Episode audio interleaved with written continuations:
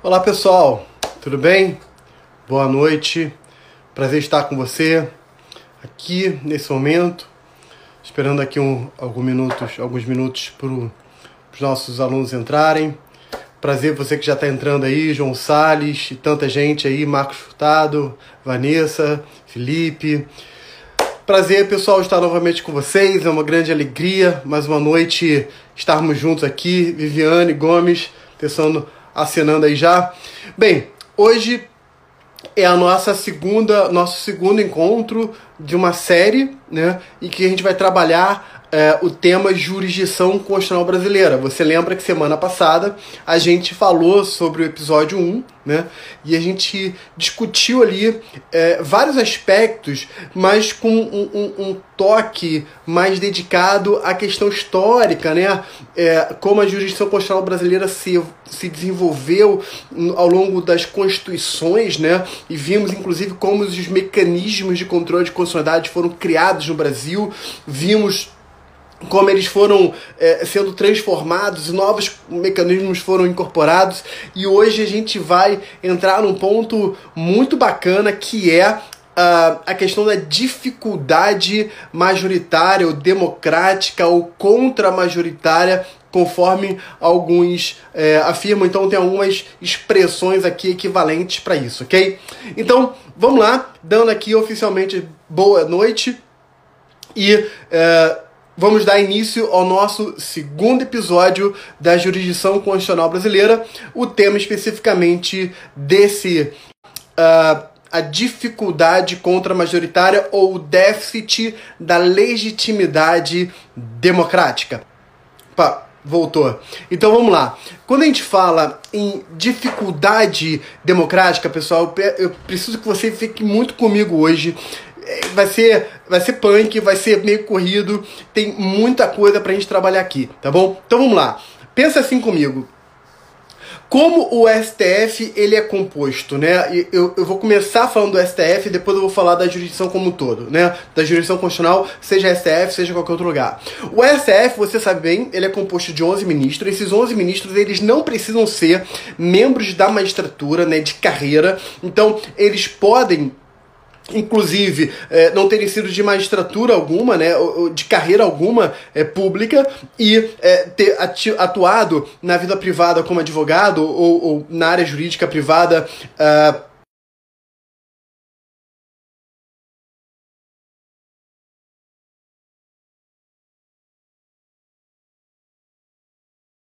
brasileiro, né? Então é aí uma curiosidade que talvez alguns poucos conheçam.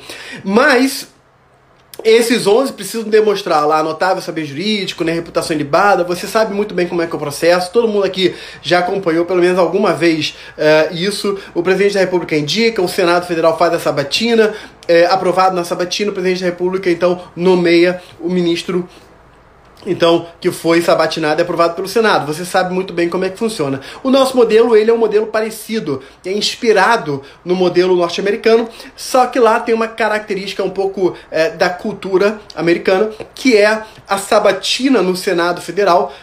Ela é muito mais é, o escrutínio, né? Assim, é, é, muito mais intenso. A sabatina talvez é muito mais intensa do que a nossa prática aqui ao longo dos anos, né? Lá durante muitos meses, durante é, semanas ou até mesmo meses, a pessoa passa por um escrutínio muito grande da vida, da vida inclusive privada dela, né?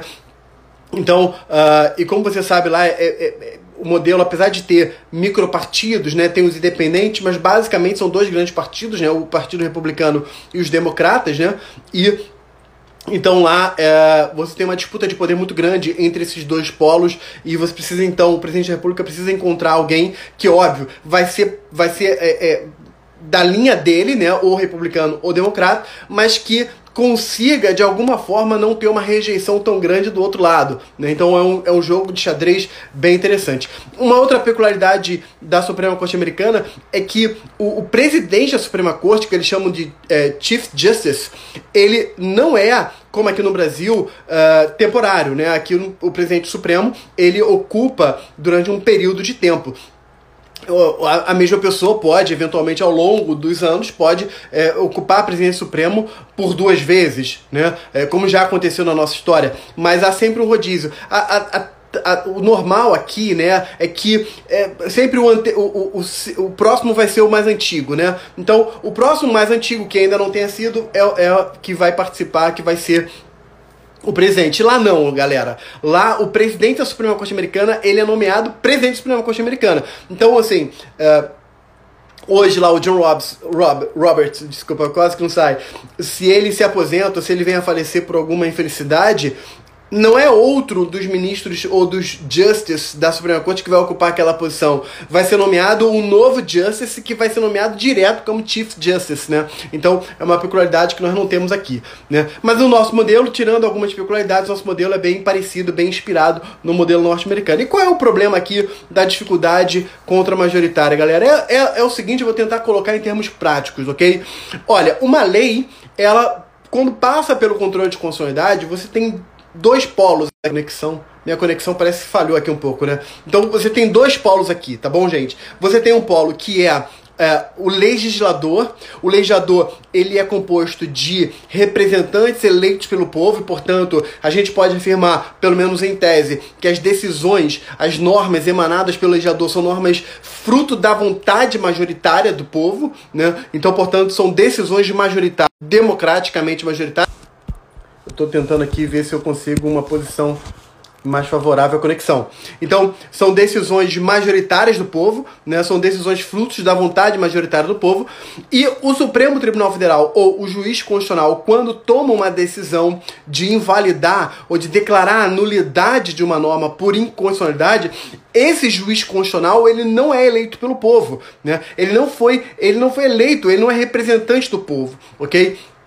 Aí alguns vão dizer o seguinte: ah, os ministros do Supremo Tribunal Federal, é, é verdade que eles não são eleitos pelo povo, mas eles são escolhidos pelos eleitos pelo povo. Eles foram escolhidos pelo presidente da República, sabatinados pelo Senado, ou seja, passa pelo crivo do Senado Federal e então são nomeados. E aí, então alguns vão dizer o seguinte: olha, então isso é uma forma de dar um grau de legitimidade democrática ou legitimidade popular aos nomeados do Supremo Tribunal Federal. É, é, um, é um argumento? É um argumento. Talvez esse argumento seja interessante, mas ele resolve o problema? Não, não resolve o problema porque a gente continua com pessoas que não foram escrutinadas pela, pela população diretamente, que não foram votadas pela população diretamente. Ainda que tenham sido escolhidos pelos representantes eleitos do povo, né, mais legisladores, ainda assim, eles próprios não foram eleitos diretamente pelo povo. Então isso surge. Uh, o déficit da legitimidade democrática. Então é a falta de uma legitimidade democrática no que diz respeito ao processo de composição da, da, da casa, da, de composição da corte, ok? Isso se a gente olhar para os ministros supremos. Se a gente olhar para o restante da magistratura, de forma geral, tirando aquelas hipóteses de quinto, terço constitucional, né? Tirando essas hipóteses, os juízes eles passam por concurso público, né? Então eles não têm nenhum, nenhuma forma de participação popular nesse processo, né? Você pode até dizer o seguinte, olha, o concurso público é uma forma democrática de acesso ao cargo público? Sim, é uma forma democrática porque você cria um mecanismo que ainda que tenha as suas imperfeições, mas você cria um mecanismo que gera algum grau de isonomia entre os interessados em ocupar aquela posição, ok? Mas, desculpa, mas ainda assim os, os juízes não foram eleitos pelo povo, né? Então, quando você tem um juiz ou um julgador constitucional que toma decisões invalidando leis, leis essas que foram elaboradas pela vontade majoritária do povo. Desculpa, pessoal, a gente começa a falar e aí começa a dar um pouco aqui de tosse, mas é só porque a gente tá, vai falando, né? Então, quando o juiz ele invalida essa norma, há esse questionamento, né? Há esse questionamento no sentido de que a a decisão do juiz não é fruto da vontade majoritária do povo, ok? Então, isso coloca em risco é, a legitimidade. Como assim um juiz pode invalidar uma força, uma decisão que é da maioria do povo? Deixa eu trazer aqui para você uma situação que é uma situação muito infeliz, né? Um, um, um, caso muito triste que aconteceu alguns anos atrás, na verdade há, há vários anos atrás, mas que ajuda a ilustrar isso, né? Teve no Rio de Janeiro, teve um, um assalto em que é, a família foi tirada do carro e, e, e, o garoto também, né? Foi tirado do carro. Infelizmente ele ficou preso pelo cinto e os, os assaltantes levaram o carro e o garoto ficou preso e terminou morrendo ali. Aquilo gerou uma comoção nacional muito grande, uma comoção no Rio de Janeiro e no país muito grande. E as pessoas que assaltaram, na verdade você tinha ali quatro pessoas envolvidas, né? Um deles sendo menor de idade. E aí, aquele velho debate, né? Aquele grande debate sobre a possibilidade de redução ou não da maioridade penal, né? Uh, é o caso do João Hélio, exatamente, botaram aqui. É, então, foi um caso muito triste e, e, e a sociedade ficou muito revoltada com isso, né? E aí aquela questão, Pode ou não haver a redução da maioridade penal? Eu não vou discutir esse tema aqui, não é o objetivo da nossa live, tá bom, gente? É, porque se isso é uma política criminal, se é cláusula pétrea, não, não, não é o foco aqui. Mas eu, eu, eu, trouxe esse caso porque, à época, a presidente do Supremo Tribunal Federal era a ministra Ellen Grace, hoje já ministra aposentada. A Ellen Grace, então, numa entrevista, foi perguntada sobre qual era a opinião dela a respeito da redução da maioridade penal. E a resposta dela foi uma resposta muito interessante. Porque, primeiro porque ela, como presidente supremo, seria muito complicado dar uma resposta para um assunto que eventualmente poderia ser pautado no Supremo, né? Mas ela, ela, ela dá uma saída que é uma luz pra gente aqui. Ela fala o seguinte: olha, independente de ser a favor ou independente de ser contra a redução da maioridade penal, acho que esse momento, ela falou assim, penso que esse momento não é o momento adequado para debater esse assunto. Por que, que ela falou isso? E, e o que está nas entrelinhas? Porque ela falou o seguinte: olha, há posições ou decisões, ou por vezes a, a maioria da população, a maioria do povo pode é, se encaminhar para uma decisão ou um, se inclinar para um, uma linha de pensamento movido por paixões, movida por situações de comoção.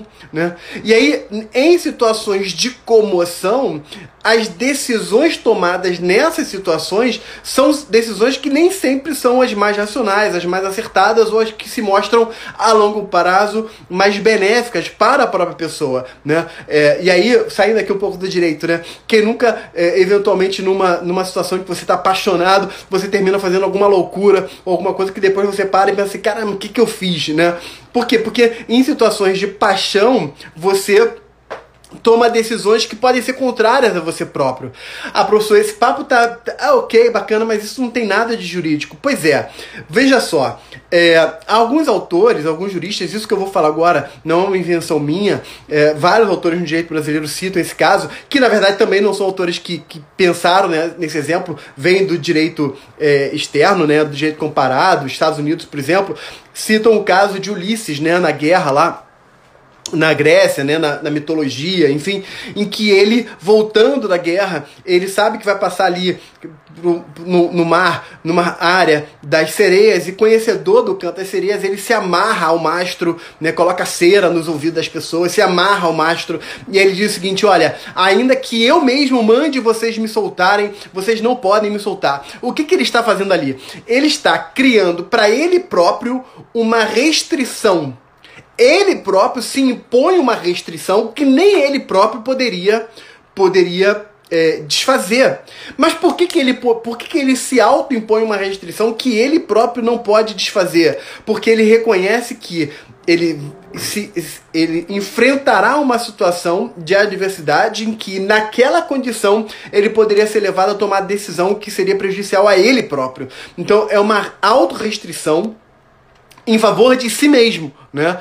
Então isso é bem interessante. Uma vez eu me lembro que eu vi um, um, um, importante jurista brasileiro falando desse caso. Ele fala assim: é como se a pessoa fosse pra balada e sabe que vai beber, então ele pega a chave do carro, dá na mão do amigo e fala assim: olha, eu vou beber, tá aqui a chave do meu carro, você não me dá essa chave de volta porque eu não posso voltar dirigindo, né? E aí ele completa pelo seguinte: olha, ainda que eu mande você me dar, ainda que eu queira bater em você, você não pode me dar a chave do carro porque porque eu vou beber. Então, assim, a pessoa se autoimpõe essa restrição em favor de si mesmo. E é aqui que entra a chave da jurisdição constitucional. A jurisdição constitucional, ela é uma forma de autorrestrição que a sociedade se impõe, mas em favor de si mesmo, ok? Em favor de si mesmo. Então, é, são várias peças do quebra-cabeça que a gente vai precisar analisar hoje, tá, gente?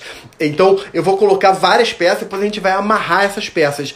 Essa é uma peça importante. É a jurisdição constitucional como um instrumento de autolimitação, de autorrestrição do próprio povo em favor de si mesmo.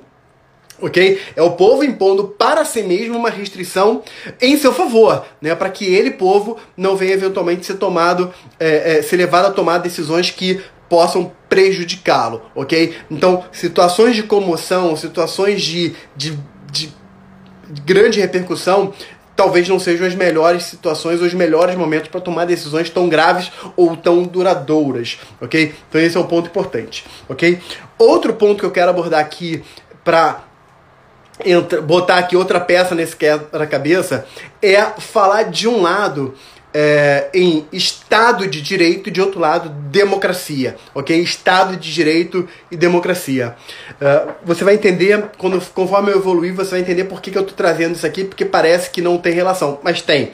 Veja, galera, é, o que é o Estado de Direito? O Estado de Direito numa linha simples, tentando colocar em forma simples, o Estado de Direito é a juridicização do poder, é a institucionalização do poder através de mecanismos de uh, instituições de limitação do próprio poder, ok? Então, o Estado de Direito, repito, é a juridicização do poder, ok? Uh, em favor de determinado, impondo determinados limites em favor do povo, ok? Então isso é Estado de Direito. É, é, se eu tivesse que traduzir numa consequência imediata do que é o Estado de Direito, Estado de Direito, a consequência imediata significa limitação do poder, ok?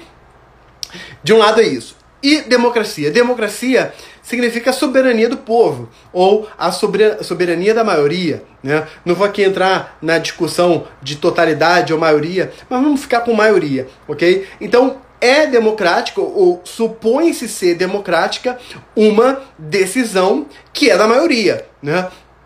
Por isso que quando a gente fala, olha, quando a adesão não é contra, não é a favor da maioria, quando a decisão ela é contrária à maioria, ela é uma decisão antidemocrática, né? A gente diz que é uma decisão é, ditatorial, a gente diz que é uma decisão imposta, né? Enfim, isso é democracia. Né?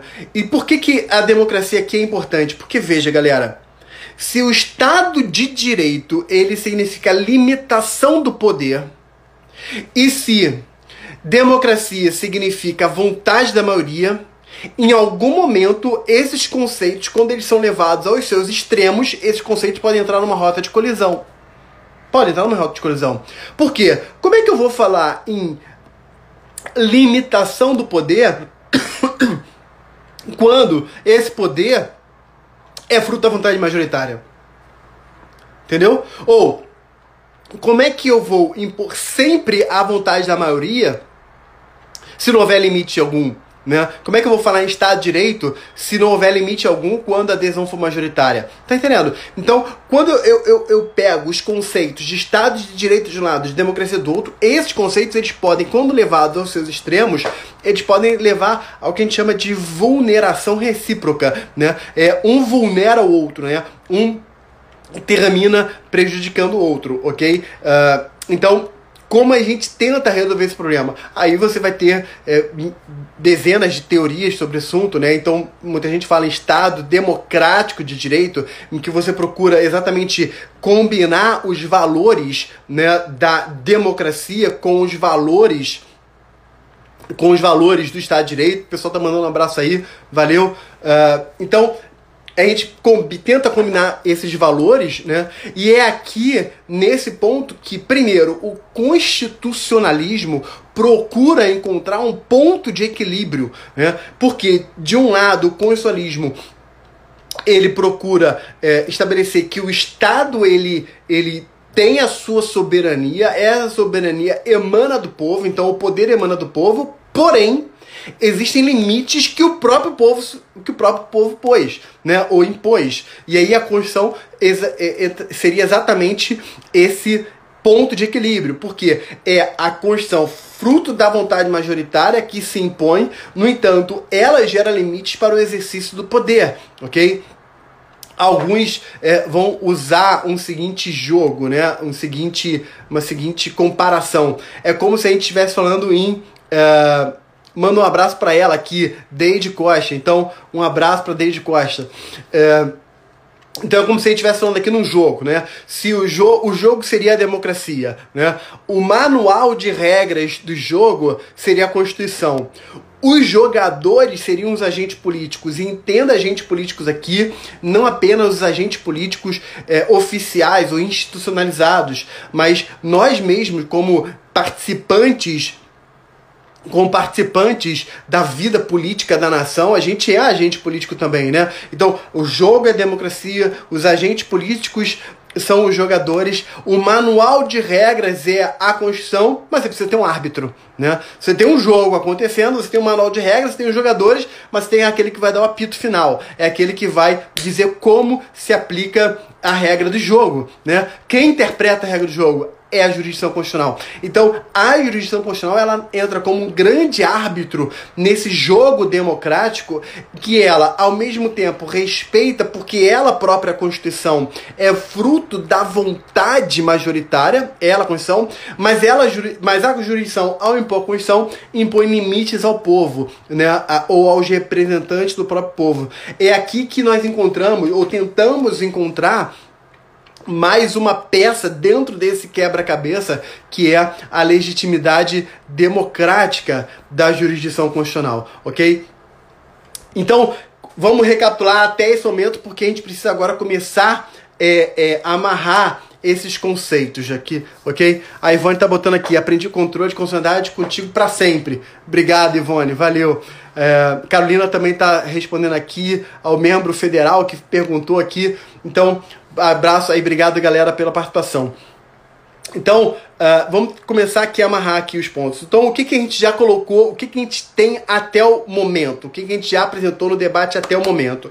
A gente está dizendo o seguinte, olha, por um lado, a jurisdição constitucional ela é composta de membros que não são eleitos pelo povo, então falta a eles a representatividade democrática, né, majoritária, porque eles não são eleitos pelo povo, de um lado. De outro lado, nós temos o legislador, que é composto de representantes eleitos pelo povo, e, portanto, esses legisladores, uh, ou a decisão desses legisladores, pelo menos em tese, é uma decisão fruto da vontade majoritária, ok? Então, essa é, um, é uma primeira peça do quebra-cabeça. Uma segunda peça do quebra-cabeça que a gente colocou aqui é uh, o embate que, em tese, pode existir entre os conceitos de Estado de Direito de um lado e o conceito de democracia do outro lado. Conceitos que, quando levado aos seus extremos, são conceitos que podem implicar uma vulneração recíproca, ok? Essa é outra peça do quebra-cabeça. Uma outra peça aqui do quebra-cabeça que eu falei foi o seguinte: há situações de comoção, há situações de é, gravidade em que o povo pode ser levado a tomar decisões que podem a longo prazo, ou pode lá na frente serem decisões que vão soltar contra o povo. Então, é possível o povo impor limites para si, contra si, mas a favor de si mesmo, né? Olha só que jogo de palavras interessante, né?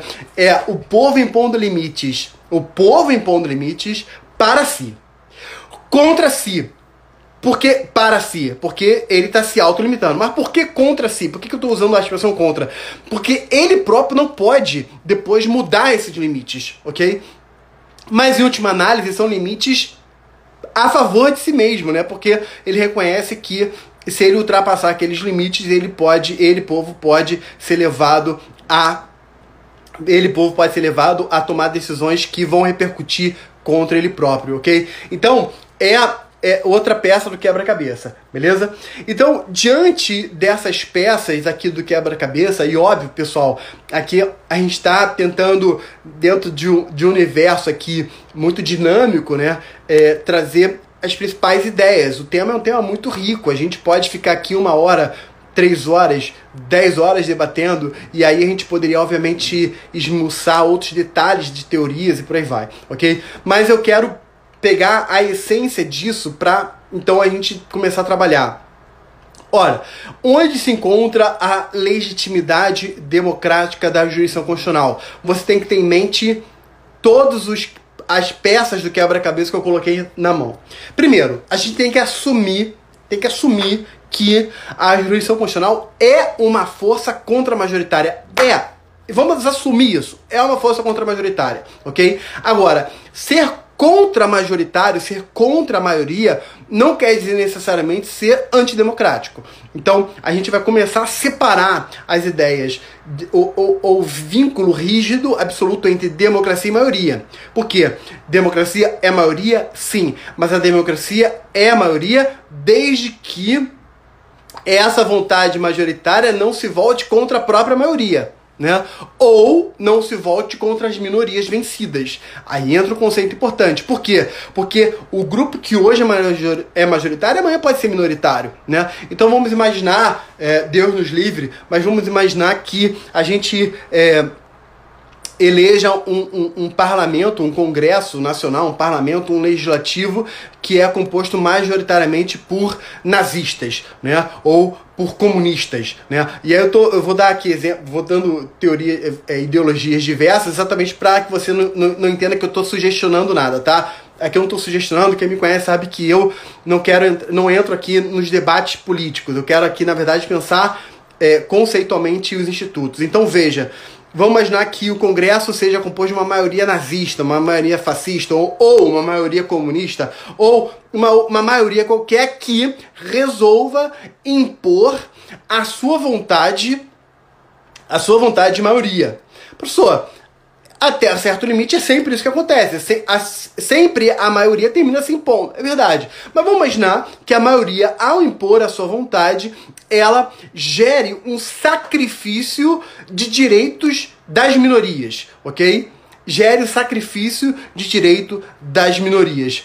Nesse caso, cabe uma intervenção para proteger a própria democracia. Então, a gente desvincula o conceito de democracia eh, formal, de democracia vinculada apenas à ideia de, majori de maioria ou, ou majoritária, para pensar numa democracia constitucional, de uma democracia que respeita direitos fundamentais, ok? E aí que é que entra essa peça do quebra-cabeça. Por quê? Porque a jurisdição constitucional pode, como força contra-majoritária, ela pode se impor a uma decisão da maioria quando percebe que essa decisão da maioria momentânea, porque é uma, é maioria momentânea, é uma maioria daquele Congresso Nacional, daquele momento histórico. Então, ela, a jurisdição constitucional, pode se impor como força contra-majoritária a uma maioria momentânea para fazer valer a maioria constitucional, né? A vontade majoritária constitucional, ok? Então é o povo aceitando a limitação da jurisdição constitucional a favor do próprio povo. Esse, esse é um ponto. Então, primeiro fator de legitimação da jurisdição constitucional seriam os direitos fundamentais, ok?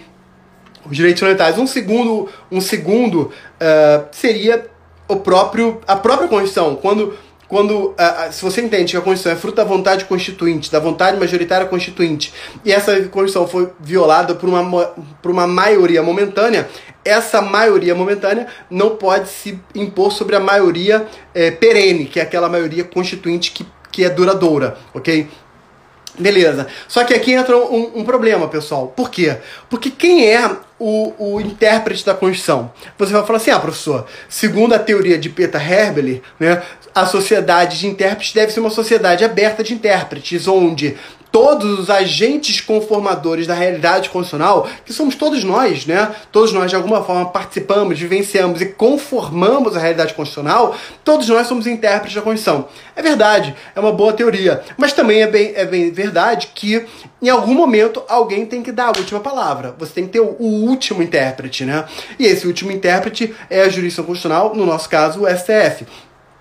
Aí a grande questão é o seguinte: olha, por vezes a jurisdição constitucional, o julgador constitucional, ele vai se, vai se deparar com é, é, conceitos ou princípios ou institutos é, da Constituição que são vagos ou que são abertos ou que têm uma volatilidade conceitual, né? São conceitos voláteis, né? É o que alguns chamam de ductilidade. Ductilidade é a maleabilidade, são conceitos maleáveis, né? São conceitos plásticos, ok? Porque eles são, não são rígidos, né? E aí é, nesses conceitos abertos, indeterminados, dúcteis, né, maleáveis, é, porosos, né, há quem use esse termo, são conceitos porosos, né, nesses momentos no final do dia, pessoal, não, não entendo o que eu vou falar como uma crítica. No final do dia, a Constituição ou o conceito atribuído àquele princípio ou àquele instituto constitucional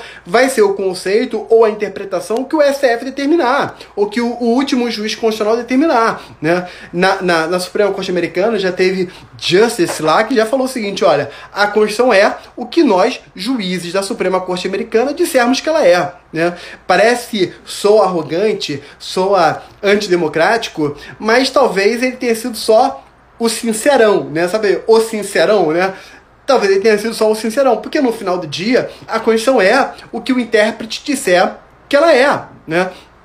E existem conceitos, como eu falei, você tem que ter isso em mente, esse é um problema constitucional, os conceitos são muito vagos, né? E aqui eu quero trazer um caso muito interessante que foi julgado pelo Supremo Tribunal Federal há alguns anos atrás, ok? O caso foi o seguinte, preste atenção que esse caso ele é é muito bacana e é de pirar o cabeção. Então, olha só.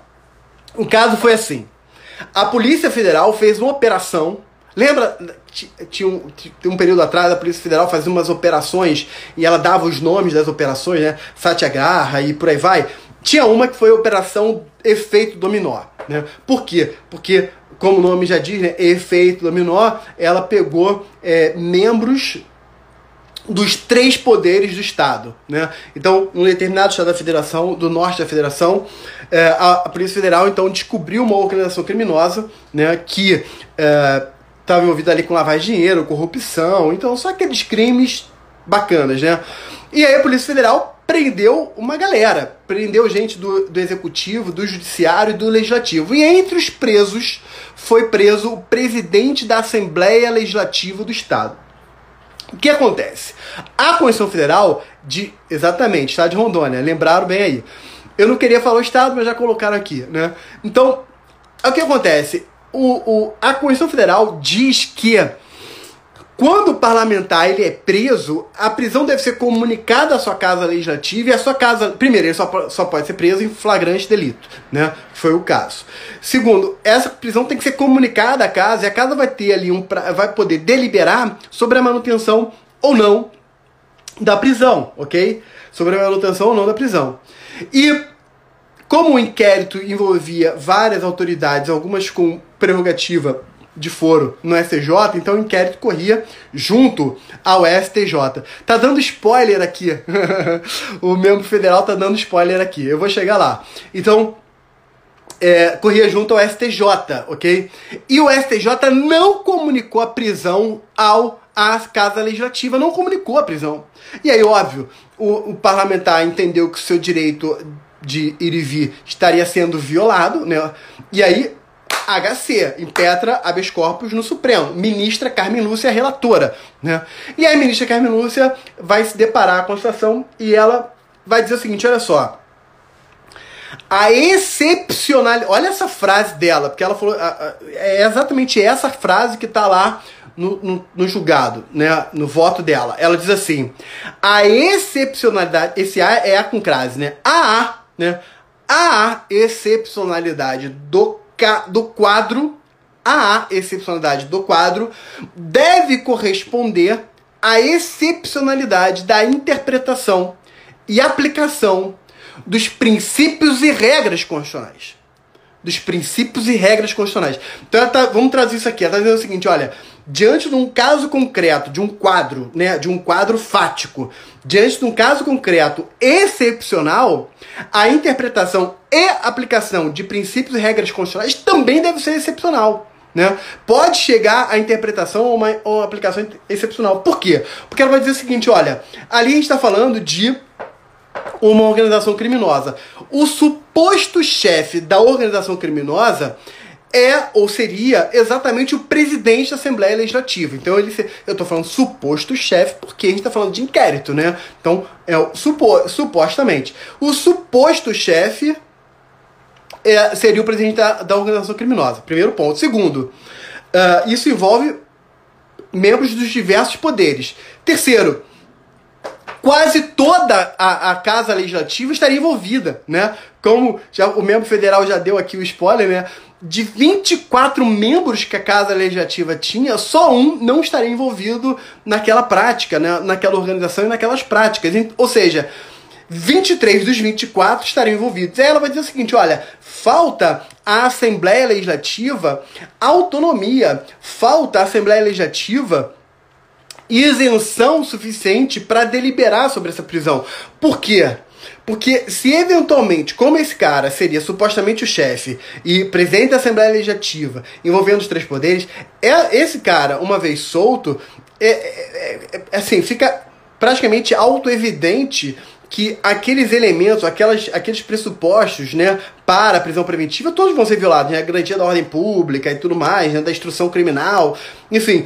Então, para garantir a efetividade da, da própria jurisdição, não é a jurisdição continua aqui, garantir a efetividade da jurisdição como um todo, né, e para garantir a punição dos responsáveis por crimes, então a prisão deveria ser mantida. E aí ela fala em determinado momento o seguinte, que que é, então ela fala especificamente o seguinte, que naquele caso específico, a estrita, a estrita aplicação da regra constitucional levaria à violação de princípios constitucionais. Olha que situação. A estrita aplicação da regra constitucional levaria à violação de princípios constitucionais, né? Normalmente aqui, né, principalmente aqui, o princípio da, uh, do Estado Democrático de Direito, ou do Estado de Direito, que pressupõe que o Estado ele é regido por normas e que essas normas, uma vez violadas, geram sanções. Então, se o parlamentar, uma vez solto, prejudicasse toda a investigação, toda a sequência, toda a ordem pública e tudo mais, e, e levasse a uma situação de impunidade, a situação de impunidade é uma violação do princípio do Estado de Direito. Né? Então, é, nesse caso, a estrita aplicação da regra constitucional poderia levar a uma violação de princípios e valores constitucionais. Muito interessante esse caso. Concorda comigo? Quem concorda comigo que o caso é interessante, manda um oi aí pra gente, pra gente ver. Né? O caso é muito bacana, é muito interessante. Né? E talvez, se você for, se eu for perguntar aqui para você, qual é o seu sentimento sobre a justiça desse, dessa decisão? Qual, qual é o teu sentimento é, sobre a, a correção? Se essa decisão parece justa? Muito provavelmente, é, eu acho que a maioria que vai concordar comigo, né? Vai concordar com essa, comigo não, né? Vai concordar com essa decisão, porque eu falo, poxa, é uma decisão que tem bom senso, é uma decisão que visa garantir o Estado de Direito, né? A responsabilidade do, do agente público, que visa a res, responsabilidade da pessoa, né? Que, que praticou uma violação ao direito, especialmente se é um agente público, né? Então o caso é legal, o caso é interessante e muito provavelmente todo mundo concorda. Só que tem um problema, galera. Qual é o problema? Pensa bem comigo. Aqui nós temos uma, uma decisão da jurisdição constitucional, do juiz constitucional, que afasta, que afasta a literalidade da Constituição para aplicar valores constitucionais. Ah, professor, tudo bem. Tudo bem? O problema é que valores constitucionais são vagos. Como está dito aqui, né? São absolutamente abstratos. são vagos, são dúcteis, são plásticos, são porosos, são permeáveis, né? Então, nesse caso, você corre o risco de uma, uma, uma decisão baseada em valores que o próprio intérprete define quais são esses valores, ou ah, você vai falar, não, professor, não, é ele que define quais são esses valores. Os valores estão na Constituição. Beleza, o, o texto diz lá, né, Estado de Direito como um valor, né, como um princípio.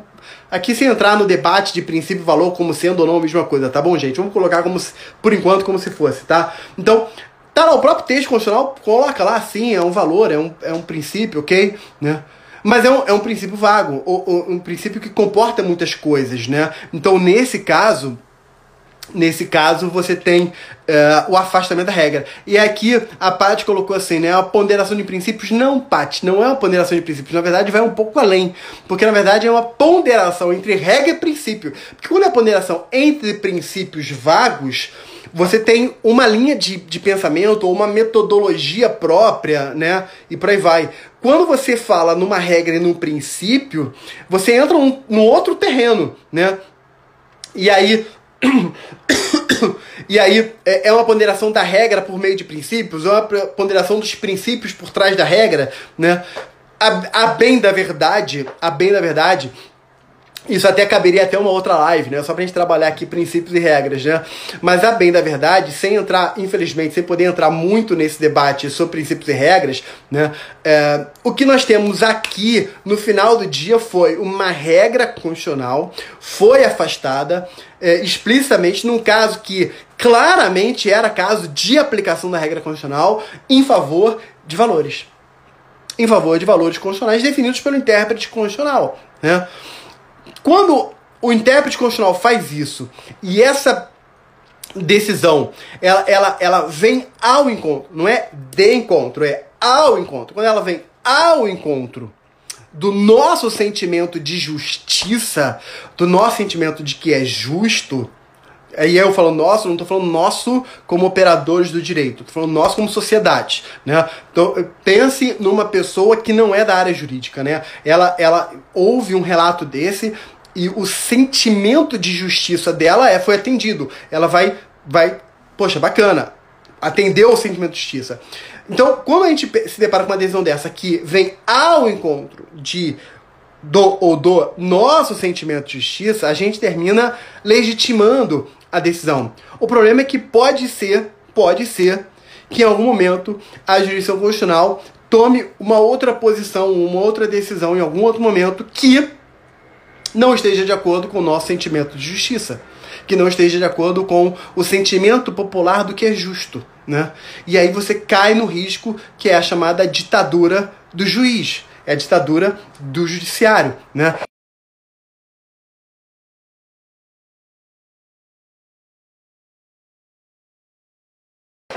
é, nenhuma ditadura é boa, né? E é óbvio que eu não tô aqui, pelo amor de Deus, eu não tô aqui para falar que nenhuma ditadura é boa, né? Mas é, se é possível repetir essa pergunta, eu tô falando repetir porque a pergunta não sou eu que estou inventando, né? Você encontra isso. Qual é que ditadura tem maior grau de deficiência? Não sei, é difícil responder isso. Toda ditadura tem a sua deficiência, toda ditadura tem o seu grau de, de, de violação do próprio povo, porque a ditadura no final do dia vai violar é, o próprio povo, ok? Então esse é um risco relacionado à jurisdição constitucional, ok?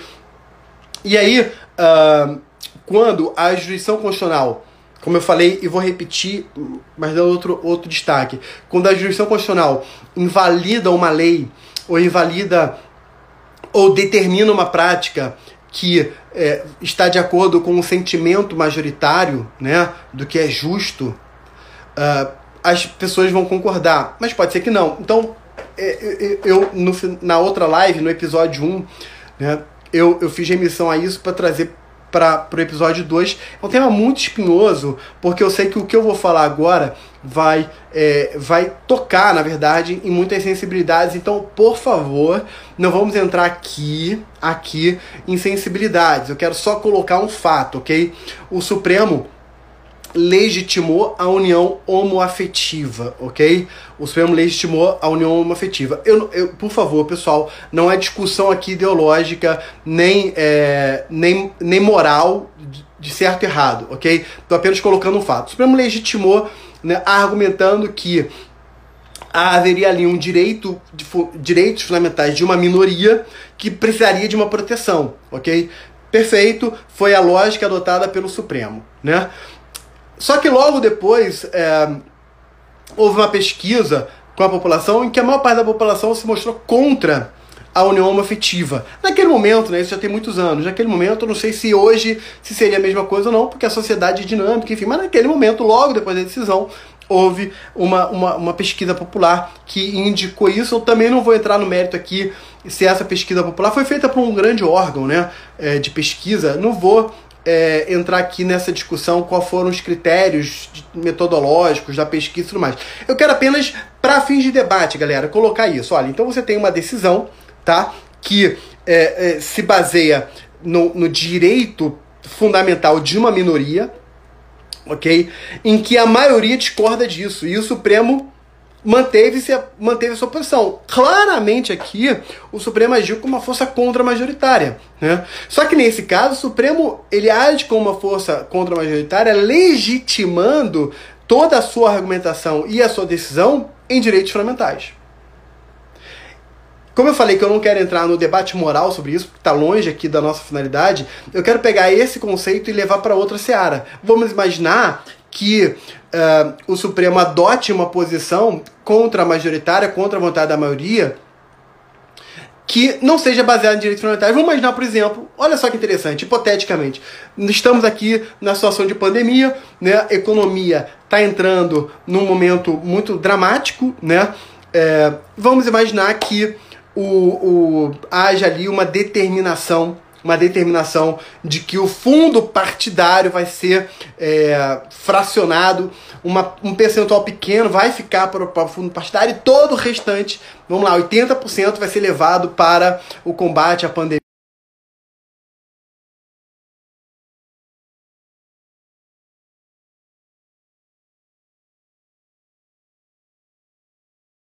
que se fizesse isso, né? E aí Imaginar que ainda um partido político, algum parlamentar, é, um partido político, por exemplo, é, revoltado com, essa, com esse corte do fundo partidário, é, entrasse com uma, uma ADI é, alegando violação à Constituição, viol, alegando, por exemplo, sei lá, separação, violação à separação de poderes, que foi uma intromoção do Executivo sobre o Legislativo, ou é, alegando violação das minorias parlamentares, sei lá, você pode criar ali várias, várias linhas argumentativas. E vamos imaginar que o Supremo levasse essa decisão e falar o seguinte: não, realmente não pode cortar o fundo partidário porque é uma cláusula constitucional, porque tem fundamento constitucional, porque isso vai prejudicar as minorias parlamentares, vai prejudicar os partidos políticos de menor especificidade, e isso prejudica a representatividade popular, vai prejudicar a próprio, o próprio debate eleitoral, vai prejudicar o momento da eleição, vai prejudicar, portanto, a democracia e, portanto, é inconstitucional. O fundo partidário não pode ser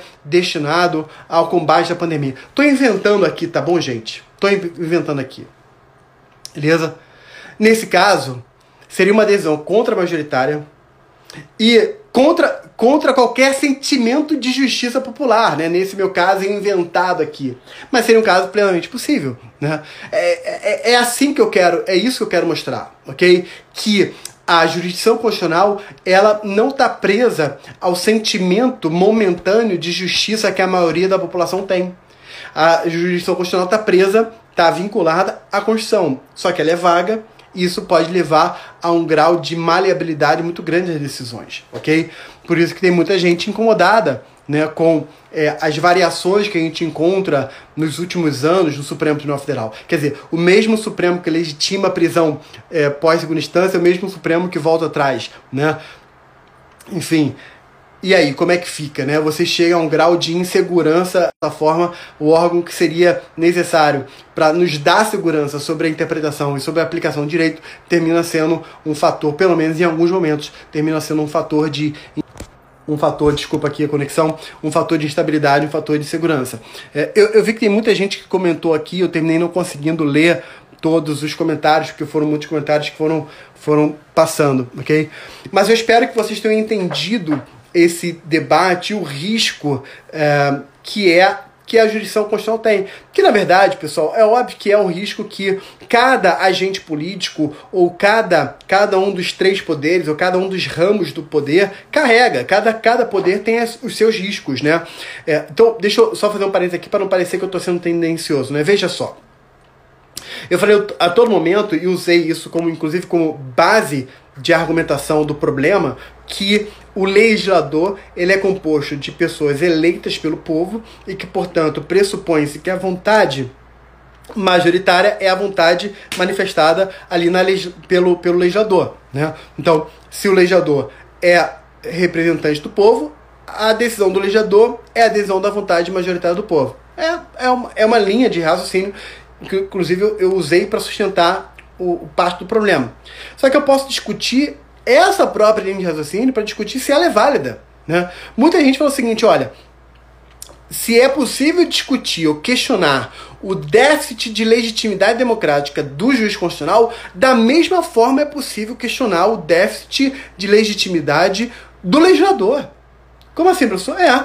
Veja, num, num, num, num, país como o nosso, ou em tantos outros países, em que cada vez mais, na verdade eu diria que até em todos, né? Cada vez mais o poder econômico é o, o quase que o, o, o fiel ali, né, para definir quem vai ganhar ou não. né a, a, capacidade econômica do partido político, a capacidade econômica do próprio candidato, né, ou como nos Estados Unidos acontece, né, de é, levantar doações, é isso, é, isso é quase que determinante para, para a, a vitória. Né? Em alguns países, em países em desenvolvimento, como é o caso do Brasil, né, você, a gente sabe disso, isso não, eu não estou falando por achismo, tá, gente? Isso é amplamente relatado e, e trabalhado e documentado por pesquisadores estudiosos que, naturalmente, países em que há o maior grau de miséria também há um maior grau de manipulação eleitoreira, né? Ou eleitoral, né? Porque a gente sabe que nessas comunidades que há uma grande falta, né? Seja de comida, seja de moradia, seja de instrução, de educação, né? Educação formal, maior grau também haverá de manipulação eleitoral. A gente sabe disso. Eu não tô. Isso aqui, por favor, gente, não é um argumento contra o partido A ou B ou X ou Y, o governo anterior, o governo atual, futuro é um dado que acontece, seja no Brasil, seja na África, seja nos Estados Unidos, seja onde for, né? Então, isso também levanta um questionamento, calma aí. Então, será que a, a, a, decisão da maioria que elegeu aquele parlamentar ou aqueles parlamentares, será que essa decisão foi uma decisão legítima ou foi uma, de, uma decisão manipulada? Será que foi uma decisão manipulada por interesses escusos? Ou manipulada pelo abuso do poder econômico? Ou manipulada por, por jogadas é, é, é, assistencialistas né, para levar aquela comunidade ou aquele grupo a votar em determinado candidato, isso também questiona o próprio legislador. E aí você chega, meu amigo, num, num momento que é cruel, né? Que é, é o seguinte, é o questionamento de tudo, né? Sem querer ser aqui niilista, né? É o questionamento de tudo. No final do dia você pode questionar a raiz de todos os problemas, de todas as coisas, porque todas elas têm nas suas raízes seus problemas, né? Enfim, então se de um lado a gente questiona o juiz constitucional, por outro lado a gente pode questionar o próprio legislador. A gente não pode assumir que o legislador foi ungido, né, assim, divinamente ungido e, portanto, todas as decisões do legislador, elas manifestam claramente a vontade da maioria do povo. É, se não fosse assim, a gente não teria várias decisões, várias leis que foram claramente é, votadas mais para a defesa da própria classe política do que a defesa dos interesses do povo. Né? Isso também não é uma peculiaridade do Brasil, é uma peculiaridade que é uma situação que acontece no mundo inteiro. Beleza? Então a gente trabalhou bem aqui essa questão da legitimidade, enfatizando muito a questão dos direitos fundamentais e da, da composição. Um outro elemento que legitima, que reforça ou confere algum grau de legitimidade as decisões do juiz constitucional é exatamente a abertura do processo constitucional. Quanto mais aberto for o processo constitucional para a participação da população, tanto maior será a legitimidade. E aí você encontra várias figuras, como audiências públicas, né, designação de peritos e o famoso amicus curi, né, o amigo da corte, ou, no plural, amici curi, né, que é nada mais nada menos do que a abertura para a sociedade participar do debate constitucional, né? através de entidades, organizações e por aí vai. Né? Então, o entendimento aqui é: quanto maior é o grau de abertura do debate para participação formal da sociedade no debate, tanto maior será a legitimidade democrática. Então, se a gente for buscar aqui é, é, tentar encontrar a legitimidade da justiça constitucional, o, o caminho mais seguro é procurar essa legitimidade não num único elemento, mas em diversos, né? Então, a gente pode sustentar a legitimidade é, nos direitos fundamentais, a gente pode sustentar a legitimidade no próximo, no próprio, na própria abertura do processo constitucional, né? Então, direitos fundamentais de um lado, a abertura do processo constitucional do outro lado, a, a, literalidade da Constituição, né? Quanto mais próxima do texto constitucional, tanto maior, tanto mais segura é a legitimidade dessa decisão. Quando a decisão se afasta da literalidade do texto para entrar num grau especulativo, num grau de abstração a partir de princípios e valores, é que aí começa o, o, o questionamento sobre a legitimidade também se, também se eleva, também aumenta, né? E aí então você busca os direitos fundamentais, busca a abertura do processo para a sociedade, ok? Galera, é isso. É, o tema é um tema vastíssimo. A gente procurou aqui trabalhar diversos argumentos.